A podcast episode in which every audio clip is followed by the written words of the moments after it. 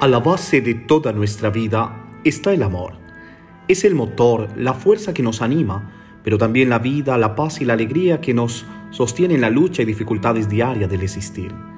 Cuando amamos a alguien somos felices, nos entregamos, nos desvivimos y hasta somos capaces de sacar fuerza de donde no las hay para acompañar, sostener y transformar la vida de los que amamos.